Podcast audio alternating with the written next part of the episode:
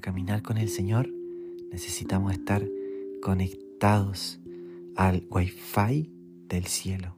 No sé si te ha pasado alguna vez estar en la calle, de pronto se te acaba el internet y ya no puedes escuchar esa música que sueles escuchar o ya no puedes encontrar esa dirección. Bueno, si estás en un lugar que desconoces, se hace importante, se hace necesario tener alguna dirección o por último hablar con alguien que sí conoce la zona. Espiritualmente nos pasa también así. Vamos por la vida y de pronto perdemos la señal. Y sabes, ese wifi, esa dirección, lo da la persona del Espíritu Santo. La Biblia nos invita a ser guiados por el Espíritu Santo. Que el Espíritu Santo sea dirigiendo nuestros pasos. Mira lo que nos dice Gálatas 5:16. Les digo pues, anden en el Espíritu y no satisfagan los deseos de la carne. También nos dice la nueva traducción viviente, dejen que el Espíritu Santo los guíe en la vida. Entonces no se dejarán llevar por los impulsos de la naturaleza pecaminosa. Vale la pena hacer una primera observación de este texto bíblico. Cuando luchamos con el pecado, a veces tratamos duramente, nos decimos, bueno, nunca más lo voy a hacer. Y en realidad eso no significa que nos estemos dejando guiar por el Espíritu. ¿Cuál es la fórmula? No es no, más que fórmula. ¿Cuál es el secreto que nos dice este texto? Es que si nos dejamos guiar por el Espíritu, entonces nos vamos, no vamos a, a satisfacer esos deseos pecaminosos. Dicho de otra forma, si dejamos ser guiados por Dios, realmente vamos a llegar a nuestro destino. No vamos a estar perdidos. Yo suelo usar bastante una aplicación que me dice cómo llego a mi destino. Incluso literalmente me dice, bueno, bájate ahora o dobla aquí a la derecha. Así también el Espíritu Santo nos va guiando. Entonces, como una consecuencia natural de ser guiados por el Espíritu, de andar en el Espíritu, es que no satisfacemos los deseos de la carne. ¿Por qué?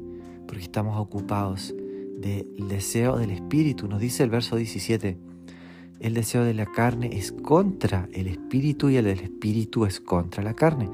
Y estos dos se oponen entre sí para que no hagan lo que quieran.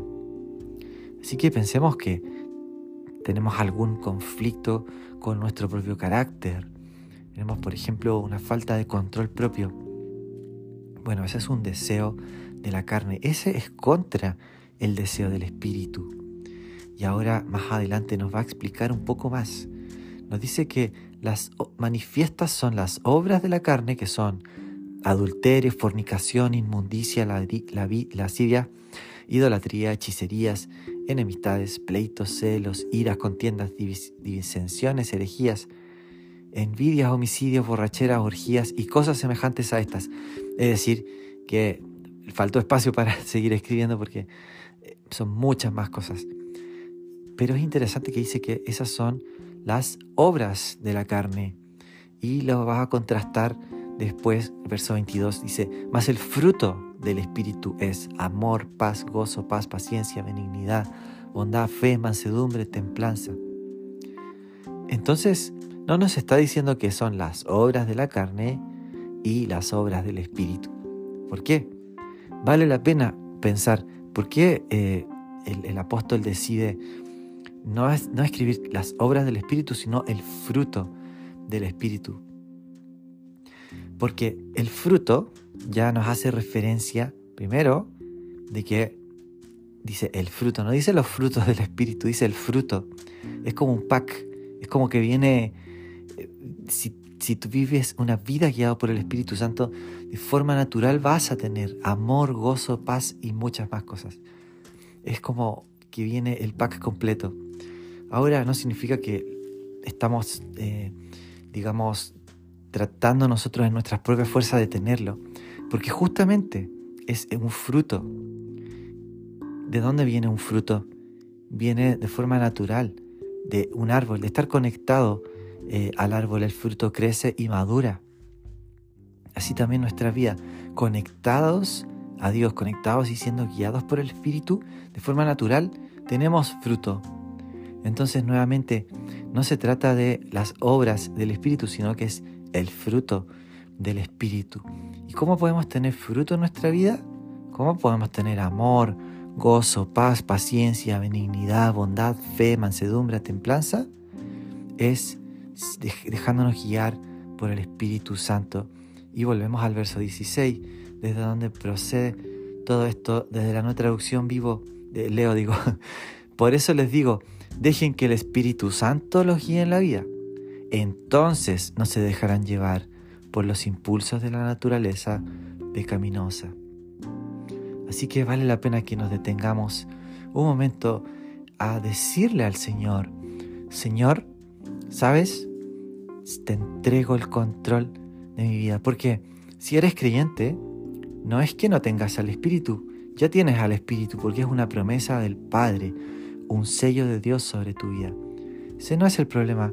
El problema es que a veces el Espíritu Santo tiene, tiene poco de nosotros. O, dicho de otra forma, no le hemos dicho al Espíritu Santo, no le hemos cedido al Espíritu Santo aquellas áreas que muchas veces peleamos y decimos, Señor, pero esta área todavía no, esta área todavía es mía.